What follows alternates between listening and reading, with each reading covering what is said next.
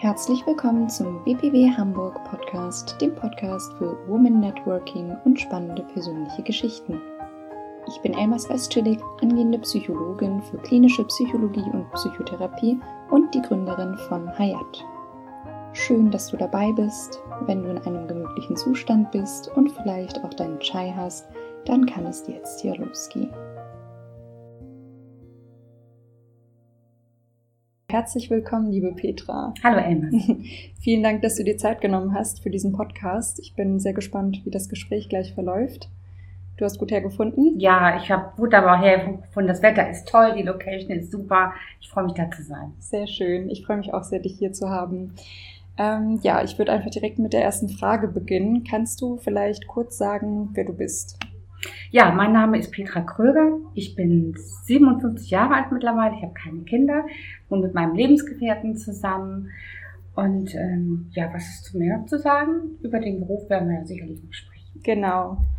Ähm, ja, also unser Verbindungspunkt, worüber wir uns beide ja kennen, ist ja der BPW. Ja. Vielleicht kannst du mir kurz sagen, wie bist du eigentlich zum BPW gekommen? Ich bin äh, über Empfehlung zum BPW gekommen. Äh, ich kenne die Sandra äh, privat, noch über meinen alten Arbeitgeber und sie hat mir erzählt, dass sie beim BPW das macht, dass sie da hingeht und das fand ich ganz spannend. Darüber haben wir ein paar Mal gesprochen. Und dann sagt sie, komm doch mal. Und äh, ich sage, ja Mensch, super, komme ich gerne. Und so äh, bin ich beim BPW gelandet. Das hat mir gleich gut gefallen. Und da ich sowieso auf der Suche war nach einem Netzwerk, nach tollen Frauen, mit denen ich mich äh, zusammentun kann, mit denen ich mich austauschen kann, hat es wirklich gut gepasst. Du warst also schon auch auf der Suche nach Austausch oder hat sich das einfach nur gut ergeben? Ähm, sowohl als auch. Ich war ein bisschen auf der Suche, war auch schon in einem anderen Netzwerk mal hin und wieder zu Gast, konnte mich dann aber nicht entscheiden, weil es doch irgendwie nicht ganz so hundertprozentig passte. Und als sich das dann ergeben hat, hat es gerade gepasst. Mhm. Ja. Was hat denn konkret beim BPW gepasst, wenn es auch bei anderen ähm, Netzwerken auch schon Erfahrungen gab? Ja, was mir besonders gut gefallen hat, das war die Tatsache, dass wir natürlich mit berufstätigen Frauen zu tun haben, dass wir mit äh, Frauen zu tun haben, die aus den verschiedensten Genres kommen, äh, unterschiedlichsten Berufen. Das hat mir sehr gut gefallen. Denn ich möchte mich nicht gerne in meiner Freizeit nur mit Menschen umgeben, die das gleiche beruflich machen wie ich. Das ist mir zu langweilig. Dann ja. kann ich im Büro bleiben. Ähm, ich, ich wollte es gerade bunt haben. Es hat mir sehr gut gefallen. Auch die Offenheit und äh, das Niveau, das war alles so, dass ich mich gleich wohlgefühlt habe. Ja, schön. Ja, da ähm, habe ich bisher auch keine andere Erfahrung gemacht als die, die du mitteilst und auch von den anderen Damen viel ähm, genau diese Punkte angesprochen gehört. Ähm, du hast ja bereits gesagt, dass du mit deinem Lebensgefährten ähm, zusammenlebst und ja auch aber Vollzeit beschäftigt bist, richtig? Ja, ich bin voll berufstätig. War das schon immer so? Warst ja. du auch mal in Teilzeit? Oder? Nein, noch nie. Noch nie. Ähm, ich habe mein ganzes Leben immer voll gearbeitet. Ich habe noch nie irgendwie Teilzeit gearbeitet. Es hat sich ich sag mal, nicht ergeben. Es war immer so mein Weg und Selbstständigkeit war mir immer schon wichtig. Mhm. Das eine hat sich mit dem anderen dann zusammengetan. Hätte ich vielleicht Kinder bekommen, wer weiß, wie sich dann mein Leben anders ergeben hätte. Aber da das nicht der Fall ist, habe ich immer durchgearbeitet. Ja. Und es war in meinem Beruf auch immer wichtig, dass ich voll arbeite. Okay. Und hast du dich bewusst dagegen oder dafür entschieden, Vollzeit zu arbeiten oder Familie zu haben oder keine Kinder dazu? Ähm, nein, ich habe ich hätte durchaus auch in den früheren Jahren gern mal Kinder gehabt, das hat sich dann nicht ergeben. Mhm. Und daraufhin habe ich mich natürlich voll auf meinen Beruf konzentriert und habe meine Karriere gemacht. Ich bin jetzt mittlerweile in meinem zweiten Beruf angekommen. In meinem ersten Beruf habe ich auch meinen Karriereweg verfolgt. Ähm, dadurch, dadurch hat es sich nie anders ergeben. Ich wollte immer selbstständig sein, ich wollte immer eine gewisse Position erreichen. Das habe ich auch getan, aber dazu musste man auf Vollzeit arbeiten. Mhm. Es hätte damals keine anderen Alternativen gegeben und war auch mit meinem Kopf nicht anders verankert. Für mich war klar, Vollzeit, ich muss für mich sorgen und ich mhm. will meinen Weg gehen und die Diskussion hat sich für mich eigentlich persönlich nie gestellt. Kannst du mir vielleicht konkret sagen, was war der erste Beruf und jetzt der zweite? Ja, in meinem ersten Beruf ähm, war ich im Einzelhandel beschäftigt. Da habe ich mich hochgearbeitet nach der Ausbildung von der Substitutin bis hin zur Einkäuferin und Bereichsleiterin für ein großes Filialunternehmen. Da habe ich ähm, über 100 Mitarbeiter geführt, mhm. habe für unser Filialunternehmen Ware eingekauft, habe zehn Filialen in Hamburg betreut und habe auch ausgebildet. Ich war mhm. Ausbildungsleiterin für dieses ah, Unternehmen. Das habe ich eine ganze Weile gemacht Und irgendwann wollte ich das nicht mehr. Dann habe ich relativ schnell von heute auf morgen gesagt, nee, ich mag jetzt nicht mehr. Da waren so ein paar Sachen, waren mir quer. Ich wollte was anderes machen und habe dann gekündigt und habe dann noch mal so eineinhalb, zwei Jahre so ein bisschen rumgesucht, was will ich denn eigentlich? Habe das mit Hilfe von Zeitarbeit gemacht. Da hat man ja die Möglichkeit, in vielen verschiedenen Branchen reinzuriechen und Dinge auszuprobieren. Das habe ich dann getan und bin dann über diese Zeitarbeit tatsächlich bei meinem jetzigen Arbeitgeber gelandet. Das ist jetzt ziemlich genau 20 Jahre her. Ich habe jetzt demnächst Jubiläum und ähm, bin dann bei einer Versicherung gelandet wirklich durch Zufall, das war nicht geplant, äh, durch den Einsatz, den ich dort hatte und das, was ich dort intern kennengelernt habe. Ich habe es schätzen gelernt, die netten Kollegen, dieses große Unternehmen und was die alles bieten und bin da jetzt, wie gesagt, seit 20 Jahren, fühle mich dort sehr wohl, habe da viele Möglichkeiten, die ich woanders nicht gehabt hätte und mache natürlich jetzt was ganz was anderes. Ich bin jetzt in der mathematischen Abteilung äh, angekommen und ähm, bin als Assistentin für den verantwortlichen Aktuar zuständig, also in der mathematischen Abteilung. Wobei ich dazu sagen muss, ich bin selber ja kaufmännisch geprägt und die Mathematiker, das sind meine Kollegen. Wie ist das für dich, mit Mathematikern zu arbeiten? Ganz toll. Kann, man kann keine besseren Kollegen haben. Das sind ganz wunderbare, ausgeglichene, sehr höfliche, fleißige Menschen, äh, ganz schlaue Köpfe. Mhm. Äh, das ist schon äh, was Besonderes, muss ich wirklich sagen. Man muss sich ein bisschen dran gewöhnen. Mathematiker sind von Haus aus eher ein bisschen stiller und introvertierter. Aber das passt dann zu mir. Ja, die Arbeit, die du ausführst, ist ja wahrscheinlich sehr abweichend von denen der, deiner Kollegen beispielsweise ja. inhaltlich. Genau. Gibt es da Überschneidungspunkte oder gibt es auch ähm, Bereiche, in die du mal reinschnuppern kannst oder sogar? Äh, meine Tätigkeit kannst? ist überwiegend organisatorisch zu betrachten. Ähm, der verantwortliche Aktuar hat ja den Hut auf in einer großen Lebensversicherung. Ohne den wird es ja gar nicht gehen. Das ist ja eine sehr verantwortliche Position. Und ich assistiere. Also ich organisiere ähm, alles um diese Position herum äh, Meetings, Räume, Unterlagen. Ich habe das eine oder andere eigene Projekt in der Vergangenheit gehabt, für das ich da auch verantwortlich war. In Meetings ähm, habe ich assistiert. Manchmal habe ich Meetings selber geleitet, manchmal als Assistentin Protokolle geführt oder auf Dinge geachtet, auf die andere vielleicht nicht so achten.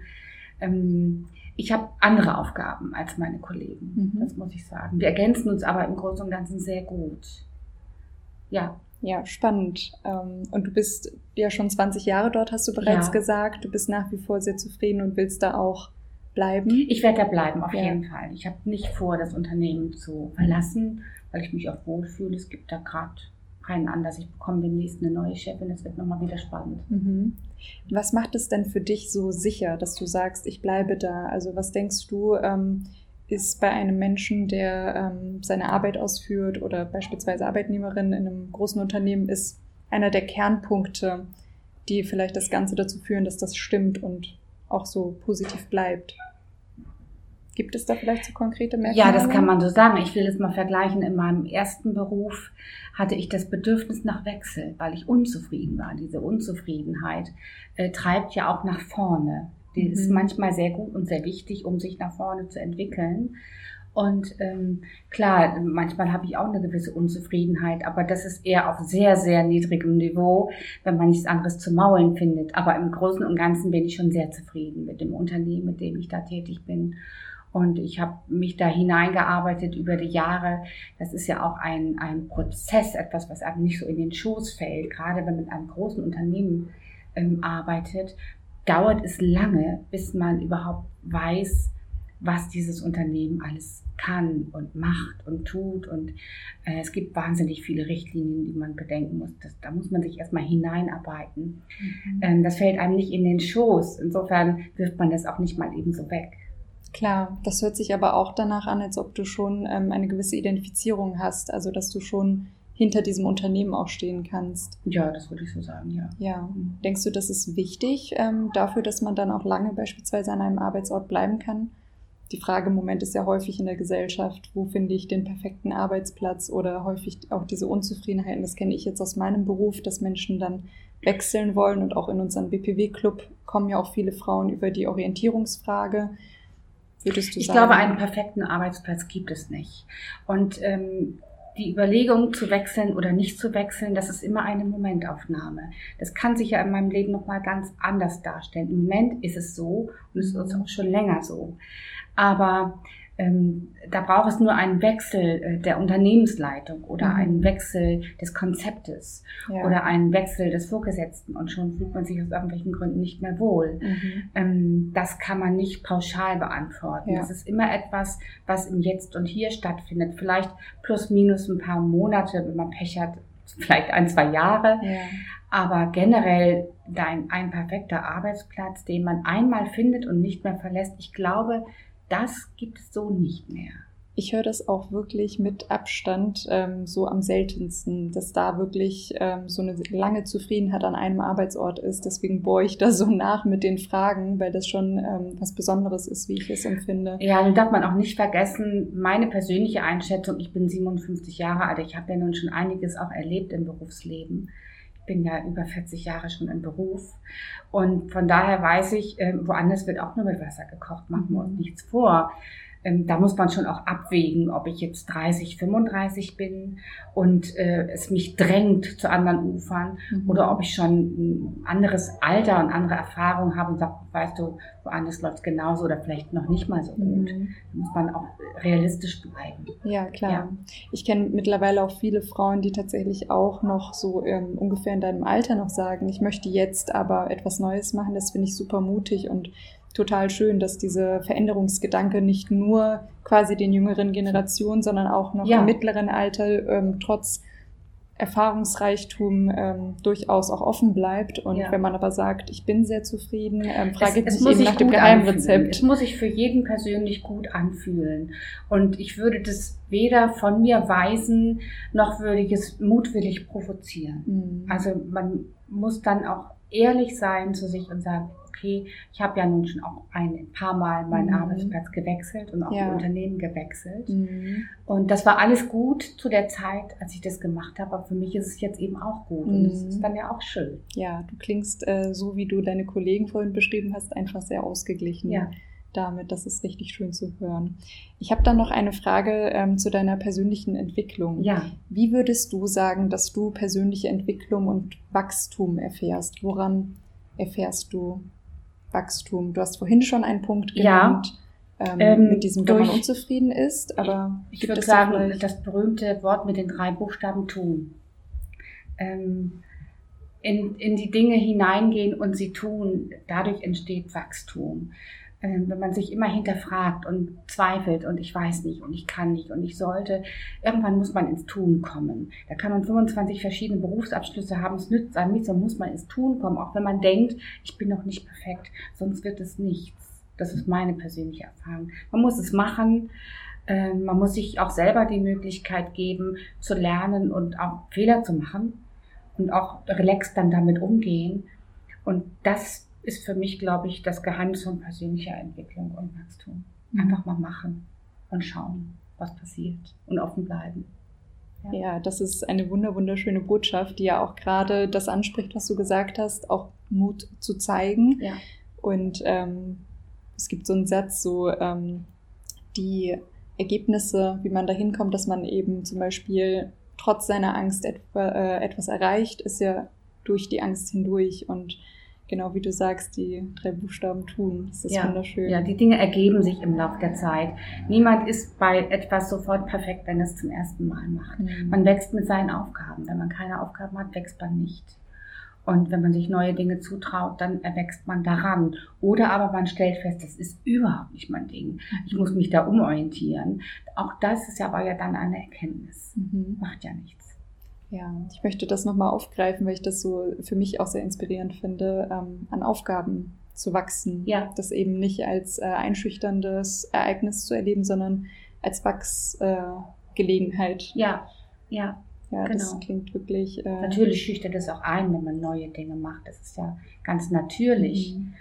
Aber das ist, geht allen anderen auch so. Ja. Also wenn das ein bisschen tröstet, das geht allen anderen auch so. Mhm.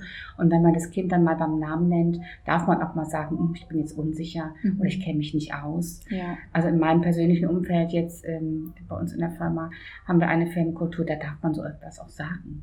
Ja. Ja, und dann wird einem auch geholfen. Gut, das ist super wertvoll. Ja, Kennst das du das auch von ähm, anderen, vielleicht auch aus dem privaten Umfeld von Freunden, äh, die auch in anderen Unternehmen sind, ähm, dass das dort auch gang und gäbe ist? Also diese Fehlerkultur wird ja immer wieder gesagt, sei überhaupt nicht in Deutschland angesehen. Und jetzt erzählst du aus deiner privaten ähm, Erfahrung, dass das bei dir durchaus Also meine Erfahrung ist die, dass das leider nicht so verbreitet ist. Deshalb fühle ich mich wahrscheinlich auch bei mir im, im, äh, im Unternehmen so wohl, weil wir haben eine Fehlerkultur. Und Mhm. das Schöne ist, ich bin jetzt 20 Jahre im Unternehmen und ich habe schon viele Fragen gestellt. Mhm. Und ich habe nie die Antwort bekommen, das müssen Sie aber wissen.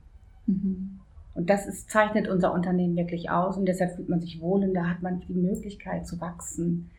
Ich habe in vielen Gesprächen mit meinen Vorgesetzten, die ich so hatte bis jetzt, äh, Gespräche geführt und äh, zu Themen laut nachgedacht. Und das ist alles erlaubt. Also man Mhm. muss nicht sofort alles wissen, sondern man kann sagen, hm, ich weiß nicht, lassen Sie mich mal überlegen. Das ist die Hälfte der Miete, da entsteht Mhm. ganz viel. Und ich habe die Erfahrung gemacht, dass es nicht in allen Unternehmen so ist. Mhm. Das ist super wertvoll, Ja. was du gerade erzählst. Also auch ähm, gerade in so einem Umfeld wird man dann ja auch mutig. Ja. Das ähm, ja, ist sehr inspirierend. Und das, hat mich auch sehr. weitergebracht. Das hat mich selber auch sehr viel toleranter gemacht anderen Menschen gegenüber. Das ist ja sehr besonders zu hören, auch Ja. dass man in dem Unternehmen auch so die Erfahrung für sich mitbringt. Das ist schon sehr, sehr, sehr bedeutsam. Und ich Mhm. wünsche wirklich, dass uns das in der Gesellschaft wieder öfter begegnen wird.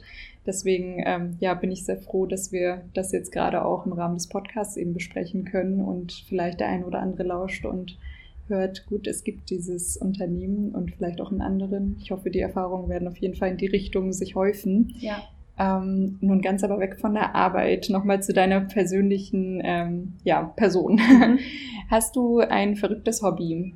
Ein Hobby, das vielleicht nicht so auf den ersten Schlag ähm, für dich spricht oder was man nicht bei dir vermutet hätte?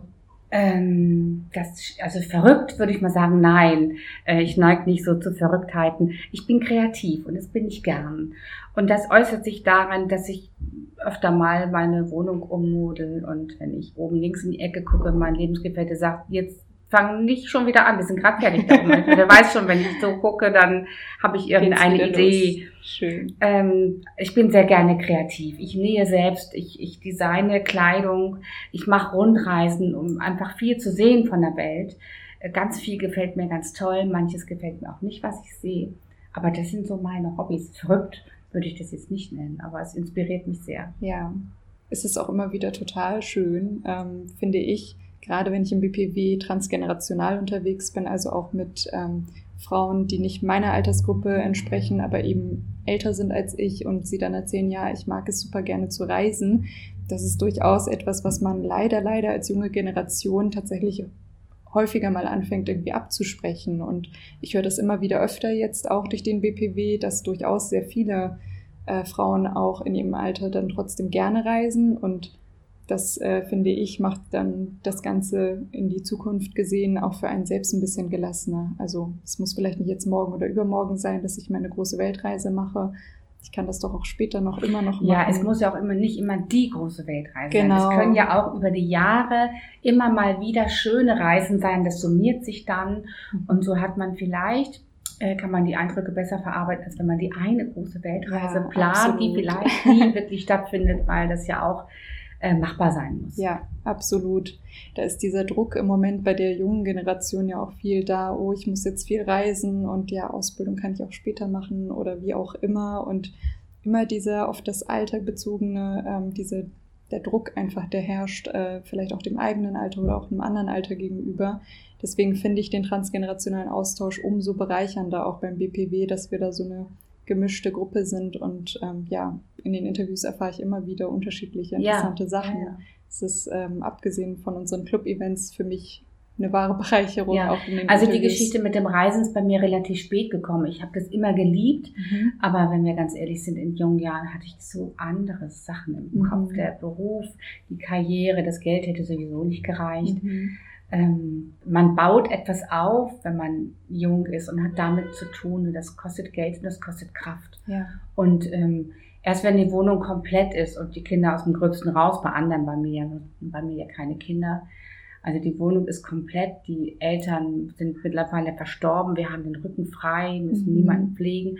Jetzt können wir sagen, komm, jetzt fahren wir noch mal wohin, wo es schön ist und gucken uns was an. Und, ja. Gibt es da eigentlich, wenn du ähm, öfter reist, auch so ein Stück, was du gerne mitnimmst auf die Reise? Ist das vielleicht ein Buch oder ein Gegenstand, was du bei Reisen mitnimmst? Immer warme Wollsocken. Egal. Oh, ja. Ich habe immer ein paar warme, selbstgestrickte Wollsocken dabei. Noch so ganz alte, die meine Großmutter mal gestrickt hat. Oh. Aber die habe ich immer dabei, weil es gibt nichts Schlimmeres, als irgendwo in einem Hotelzimmer kalte Füße Absolut. und dann kommt man nicht in Schlaf. das ist ein sehr guter Tipp. Vielen Dank dafür. Mhm. Und ähm, gibt es eigentlich auch ähm, einen Autoren oder eine Autorin, die du gerne liest, ein Buch, was du ähm, ja sagst, das inspiriert mich immer wieder? Ähm, es gibt tatsächlich ähm, zwei Bücher, die mich sehr inspiriert haben, die ich auch sehr gerne weiterempfehle. Ich bin jemand, ich lese überwiegend Sachbücher und mhm. Fachbücher und die Themen sind abhängig davon, was mich gerade in dem Moment besonders fesselt. Da habe ich zwei Bücher, jetzt muss ich mal überlegen. Das eine Buch heißt, was ich wirklich brauche, das ist von Hildegard Ressel mhm. und es geht in dem Buch darum, ähm, für sich zu erkennen, was ist wirklich notwendig, was macht dich glücklich und was nicht. Denn das ist nicht immer so auf den ersten Blick klar. Mhm. Und das zweite Buch das habe ich mal geschenkt bekommen von meinem ehemaligen Chef. Das heißt die Kunst des klaren Denkens. Ah. Und ähm, der Untertitel ist Denkfehler, die Sie lieber anderen überlassen sollten. Das ist von Rolf Dobelli. Mhm. Und das ist ein wunderbares Buch, weil man äh, doch viel schmunzeln kann und sofort sieht, aha, okay, da fallen viele drüber. Das ja. sind ja zwei Bücher, die ich wirklich sehr empfehlen kann, auch schon verschenkt habe. Ah, schön. Ja, ja das äh, zweite kenne ich tatsächlich, das erste noch nicht. Da bin ich auf jeden Fall sehr gespannt. Das hört sich nach einem guten Buch an. Mhm. Das ist, äh, ja, vielen Dank dafür. Ähm, ich habe noch eine letzte Frage. Dann würden wir nämlich auch langsam schon, also die, aus der Frage entstehen meistens weitere. Ja. Deswegen ähm, nenne ich sie die letzte Frage. Ähm, wie triffst du Entscheidungen? Wir haben vorhin schon über die Entscheidung, dass du bei dem Unternehmen derzeit bleibst und auch bleiben willst gesprochen. Und du hast ja auch öfter in deinem Leben schon Entscheidungen getroffen. Gibt es da ein Denkmuster oder ein System, an dem du dich bedienst, wenn du Entscheidungen triffst? Nein. Ich treffe Entscheidungen danach, nach der Priorität, äh, die ich im Moment habe. Je nachdem, was es für eine Entscheidung mhm. ist. Es ist natürlich A, die Priorität wichtig, dann äh, Sinnhaftigkeit und Spaß. Ähm, das ist kein Muster, das ist von Fall zu Fall verschieden. Ähm, und ein bisschen Bauch ist auch dabei. Also ein bisschen Bauchentscheidung. Aber es muss sinn, sinnhaft auf jeden Fall sein, äh, sonst tue ich es nicht. Mhm. Und wenn nur die Sinnhaftigkeit ist, dass mir das viel Freude macht. Aber äh, es, es, muss eine gewisse Sinnhaftigkeit für mich da sein und in dem Moment für mich oberste Priorität haben. Mhm. Das heißt, du bist schon auch ein werteorientierter Mensch, oder? Also Sinnhaftigkeit ja, ist ja, ja schon auf jeden Fall.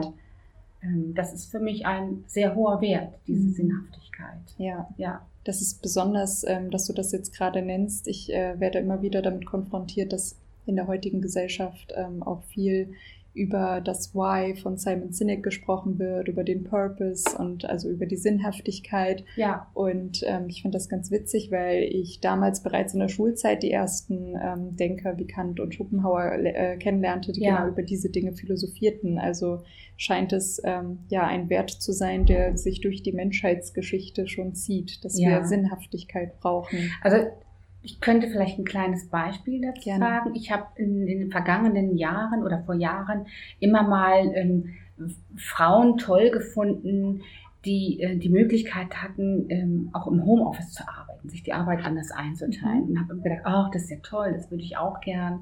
Aber mein Vorgesetzter war nicht dafür. Also wollte ich mir natürlich auch die Finger nicht verbrennen und dann blieb das so ein Traum, so ein bisschen, ach, hätte ich auch gerne mal. Dann passierte Folgendes, mein Vater starb, meine Mutter war dann alleine.